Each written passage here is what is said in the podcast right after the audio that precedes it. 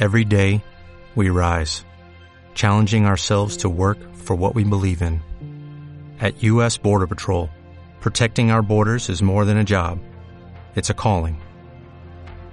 Agents answer the call, working together to keep our country and communities safe. If you are ready for a new mission, join U.S. Border Patrol and go beyond. Learn more at cbp.gov/careers. Medicina, vida y salud con Luciano Santana.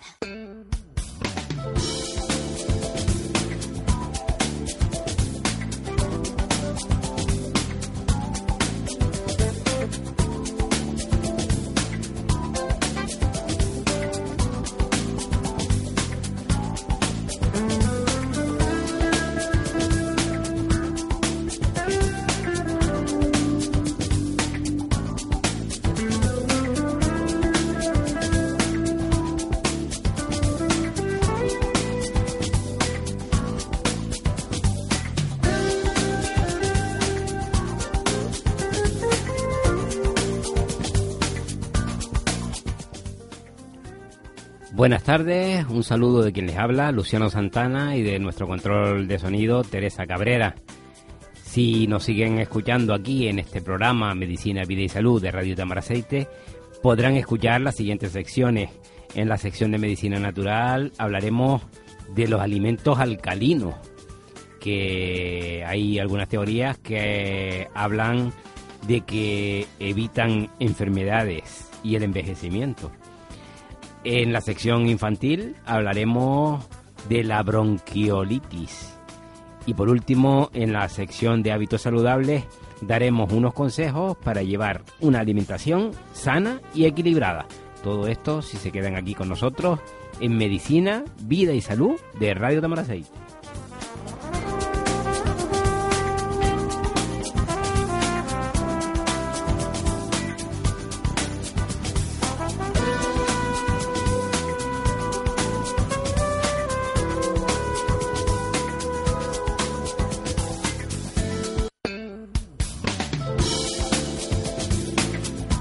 Medicina natural.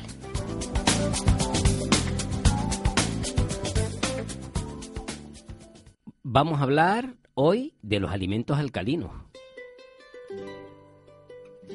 El desequilibrio ácido-alcalino causa de la enfermedad y el envejecimiento.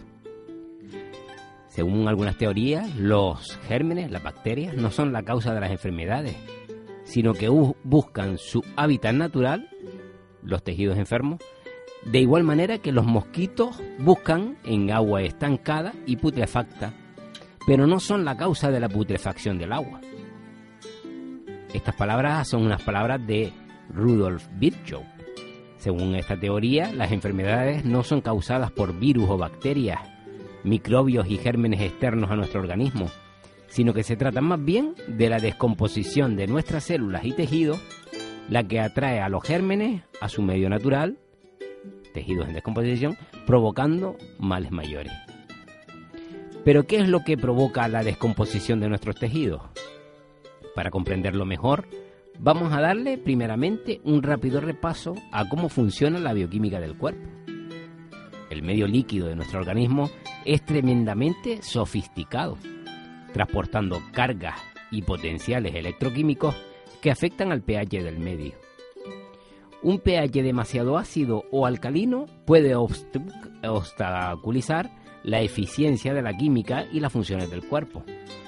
Cuando se da un exceso de acidez, el organismo responde intentando proteger las células y tejidos sanos, activando cualquiera de los sistemas en la sangre, el tejido linfático, células, pulmones y riñones pero a veces el organismo se encuentra sobrecargado por un exceso de acidez y cuando ya no puede neutralizar de manera eficaz este exceso de ácidos y eliminarlos, quedan depositados en los fluidos extracelulares y las células del tejido conectivo, comprometiendo directamente la integridad celular.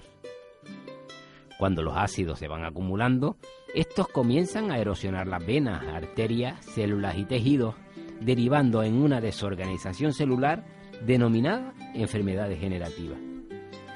Podemos decir que las alteraciones en el pH del organismo crean un medio que favorece que las células sanas degeneren en células enfermas o gérmenes que pasarán a través de varios estados de fermentación. En este proceso se producen nuevos desechos ácidos que aún desequilibran más el pH y llegan a interferir en los biosistemas del cuerpo, dando lugar a diferentes tipos de sintomatología.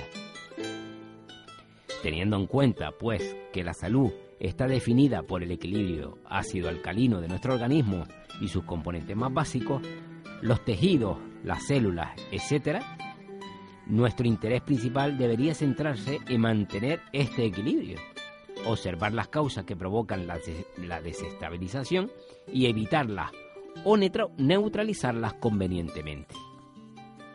Para ahorrarnos las explicaciones acerca de cómo funcionan los fundamentos del pH, los ácidos y las bases, digamos que en la escala que se baraja para medir el pH del organismo, se considera el 7 como un medio neutro.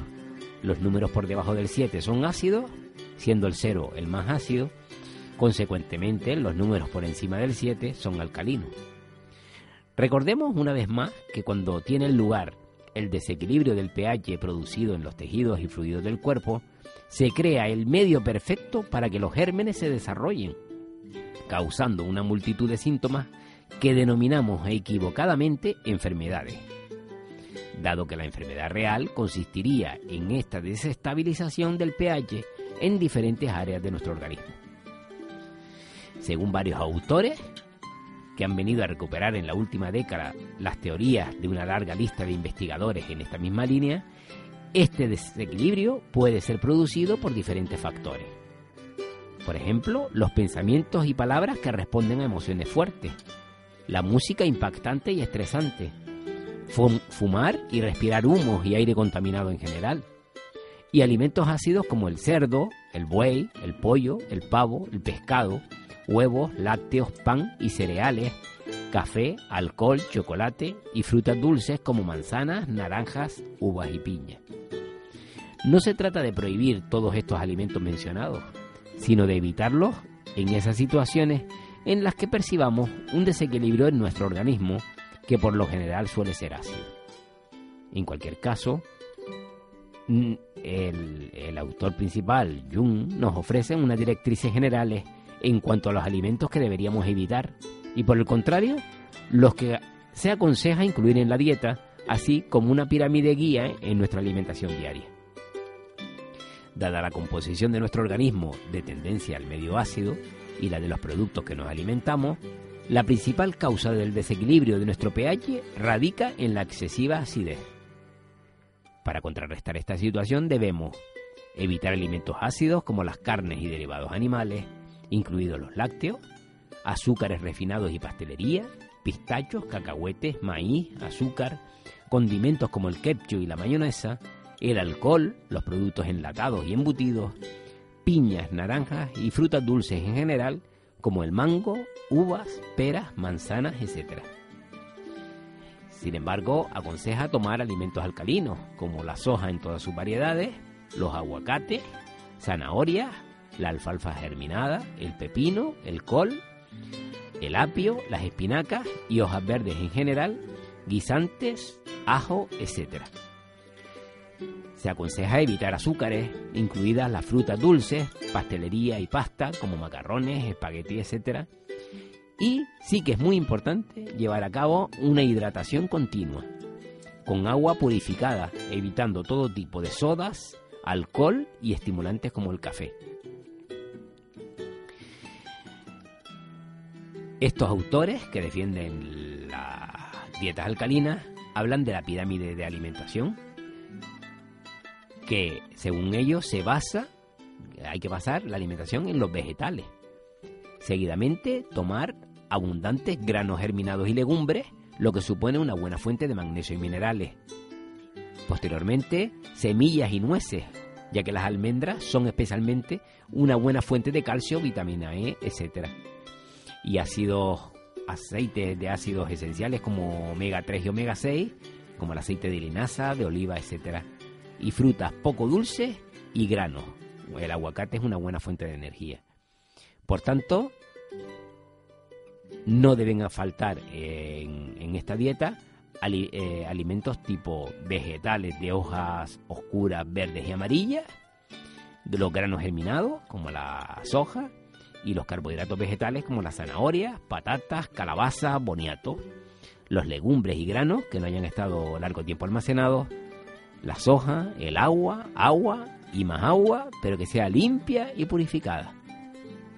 Todo esto, si quieren llevar a cabo o quieren llevar a nuestro organismo a un medio alcalinizante, que según algunos autores parece que evita las enfermedades y el envejecimiento.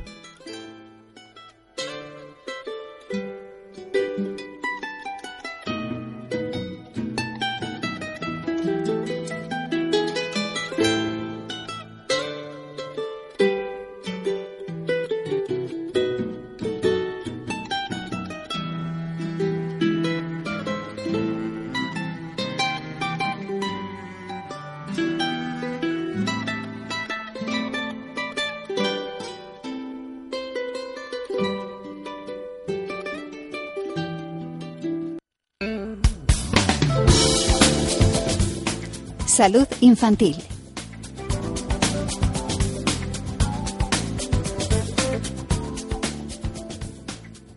Hoy hablamos de la bronquiolitis. La bronquiolitis es una infección respiratoria producida por virus en las que se inflaman los bronquios y los bronquiolos, que son las vías aéreas o conductos más pequeños que llevan al aire dentro del pulmón. Y afecta a los niños y niñas menores de dos años sobre todo a los menores de 6 meses. El virus que causa la bronquiolitis más frecuentemente es el virus respiratorio sincitial. Este virus en nuestro medio es más frecuente de noviembre a marzo. La mayoría de los niños se contagian por este virus los primeros años de vida, pero solo algunos presentan una bronquiolitis. La, la mayoría de los niños que presentan bronquiolitis tienen un cuadro leve y solo algunos tienen que ingresar en un hospital. ¿Y cómo se contagia este virus? Pues se contagia principalmente tocando objetos contaminados por el virus, por ejemplo, juguetes, chupetes, en los que suelen quedarse gotas de saliva o mucosidad con el virus, y luego tocándose los ojos, la nariz o la boca. También puede contagiarse inhalando partículas infectadas provenientes de alguna persona, es decir, respirando gotas de pequeño tamaño que genera la persona que tiene el virus al toser o estornudar. ¿Y cuáles son sus síntomas? Al principio de la enfermedad, los niños y niñas suelen presentar un cuadro catarral con aumento de mucosidad y tos. Posteriormente se inflaman los bronquiolos, dificultando el paso de aire a través de ellos. Y esto puede producir dificultad para respirar, una respiración rápida, marcando las costillas o moviendo mucho el abdomen, y que se escuchen silbidos u otros ruidos al auscultar al niño. Como consecuencia, algunos niños pueden tener dificultad para alimentarse y a veces pueden presentar algún vómito o atragantamiento. Los pacientes con bronquiolitis pueden tener fiebre, aunque no suelen tener infecciones bacterianas acompañantes que precisen antibióticos. ¿Y cuándo debo consultar a mi pediatra? Ante la sospecha de que el niño respira más rápido o más agitado de lo normal, es necesario que consulte a su pediatra para que le examine. Y debe acudir urgentemente al médico si respira muy agitado, si la piel se hunde en las costillas, si rechaza o presenta dificultad para ingerir los alimentos, si está muy agitado o bien muy dormido, si la fiebre es muy alta, si emite un quejido al respirar si presenta color azul en los labios o en las uñas espontáneamente o con la tos, o si hace pausas respiratorias. ¿Y existen unos niños más vulnerables que otros? Pues sí, los nacidos prematuros y los que presentan otros problemas de salud como enfermedades del corazón, de los pulmones o, de, o deficiencias inmunológicas. En este grupo de niños deben extremarse las medidas de prevención de enfermedad. En algunos de estos niños Puede ser de utilidad durante los meses que dura la estación de los virus respiratorios, en otoño y invierno, la administración preventiva de forma mensual de un anticuerpo contra el virus sincitial respiratorio llamado palivizumab. Este tratamiento se suele administrar en el hospital, donde estos pacientes acuden a control periódico. ¿Y qué estudios pueden ser necesarios durante la infección? Cuando un niño tiene una bronquiolitis clara, no suele ser necesario hacer ningún estudio. Si el niño tiene que ingresar, podría ser que su médico recoja una muestra de moco nasal para buscar qué virus está causando la infección para separar a su hijo de otros con virus diferentes. Durante el ingreso se suele medir de forma continua o puntualmente la oxigenación de la sangre con un sensor que emite una luz roja que se pone habitualmente en los dedos de las manos o los pies. Si el niño o niña presenta fiebre o la evolución es diferente de la habitual, en ocasiones puede ser útil obtener una radiografía de tórax, estudios de orina o de sangre. ¿Y cuánto tiempo dura una bronquiolitis? Pues en niños previamente sanos la enfermedad dura entre 7 y 12 días, pero la tos puede persistir, persistir durante muchos más días. Algunos niños, después de haber tenido una bronquiolitis y especialmente durante el primer año después de esta, cuando se vuelven a resfriar, pueden volver a tener dificultad respiratoria. Es conveniente visitar a su pediatra siempre que aparezca dificultad respiratoria o cualquiera de los síntomas de alarma anteriormente citados. ¿Y qué tratamiento puedo hacer en casa? Los bebés respiran predominantemente por la nariz. Si está obstruida por la mucosidad, pueden tener dificultad para respirar. Por lo tanto, antes de comer y de dormir, conviene despejarle las fosas nasales haciendo un lavado nasal, poniendo suero fisiológico y aspirando la mucosidad. Elevar un poquito la cabecera de la cama o de la cuna también les ayuda a respirar algo mejor. Si el niño o niña tiene fiebre, se pueden administrar antitérmicos como el paracetamol y el ibuprofeno, este último en mayores de 6 meses, y también medidas físicas como destapar al niño o baño con agua templada. Los niños con bronquiolitis tienen poco apetito, se cansan durante las tomas con facilidad y pueden presentar vómitos y atragantamientos. Para ayudarles se deben fraccionar las tomas, administrar menos cantidad de alimento, pero más frecuentemente. La mayoría de los medicamentos que se han probado para la bronquiolitis no han demostrado mejorar los síntomas, pero puede que su pediatra le recete algún tratamiento inhalado. No use medicamentos que no le haya recetado su médico. ¿Y qué remedios no deben utilizarse la bronquiolitis? Pues ni los árabes para la tos, los muscolíticos y los descongestionantes nasales no deben utilizarse y pueden ser perjudiciales. También los antibióticos, porque ya que la bronquiolitis está producida por virus y por lo tanto no responde al tratamiento antibiótico. ¿Y cómo podemos prevenir la bronquiolitis? Pues la bronquiolitis se transmite de persona a persona, por lo que las personas que presenten una infección respiratoria, aunque sea un simple catarro, deben lavarse las manos frecuentemente, especialmente antes y después de tocar al niño o alguno de los objetos que él utiliza. Es también importante evitar los lugares concurridos, especialmente donde haya muchos niños, como guarderías y parques infantiles. Se debe evitar totalmente la exposición al humo de tabaco.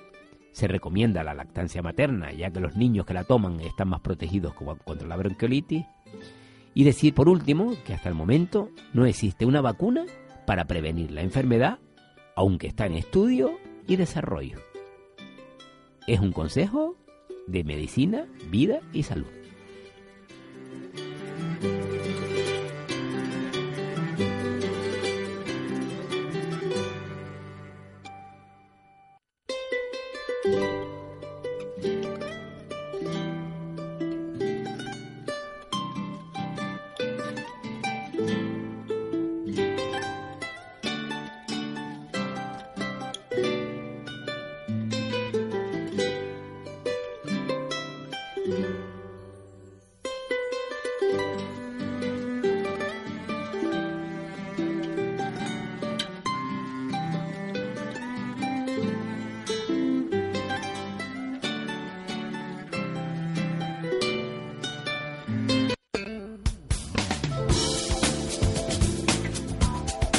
Hábitos de vida saludable.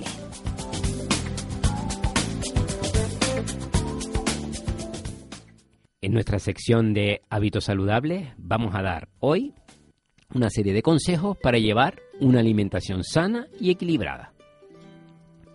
Para empezar, es fundamental organizar los horarios, con el objetivo de que nuestros hijos tengan cierta rutina y asocien determinadas horas al momento de la comida. Además, debemos contemplar la importancia de beber líquidos, evitando las bebidas edulcorantes y con cafeína. Lo ideal sería que bebiésemos 2 litros de agua. Otro de los alimentos aconsejables para la dieta de los niños, sobre todo durante la comida y la cena, es el pan, preferiblemente el integral. Una cuestión más a tener en cuenta es evitar el picoteo y el abuso de aperitivos.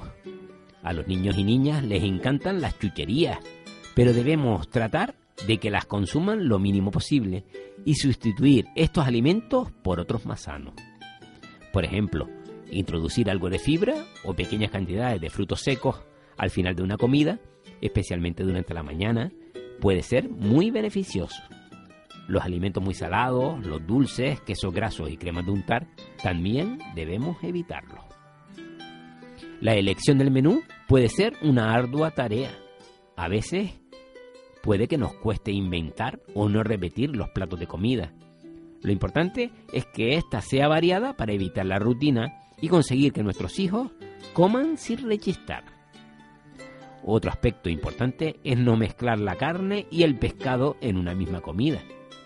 Lo mejor es seleccionar uno de los dos alimentos, ya que dan lugar a una mala digestión. La fermentación de sus componentes provoca sustancias tóxicas que al ser absorbidas perjudican a todo el organismo. Esta es una de las causas más importantes de enfermedades. Igualmente ocasionan un sinnúmero de trastornos digestivos que intentamos sean aliviados con bicarbonato, medicamentos antiácidos y otros fármacos, con esta mezcla de alimentos dañamos el estómago y el intestino y luego intentamos aliviar el dolor y el daño. Para cocinarlos, los productos alimenticios, es más aconsejable utilizar el vapor, la plancha o los estofados. Este tipo de platos contienen menos grasas a diferencia de los fritos y los embutidos. También en el momento de cocinar debemos limitar la cantidad de sal, porque favorece la hipertensión, la tensión alta y la retención de líquidos. Por otro lado, a veces los niños y niñas suelen comer demasiado deprisa sin masticar y saborear suficientemente la comida. El que nuestros hijos e hijas mastiquen bien antes de tragar es una cuestión que debemos vigilar. Lo, aconsejable es que se haga unas 10 veces, es decir, comer despacio para digerir mucho mejor los alimentos y disfrutar aún más de su sabor. Además de estos consejos que tienen que ver con la organización de la comida y la selección de los alimentos, podemos tener en cuenta otras pautas tales como no utilizar la comida como una forma de resolver problemas que nada tiene que ver con ella, como el aburrimiento, tensiones, etc.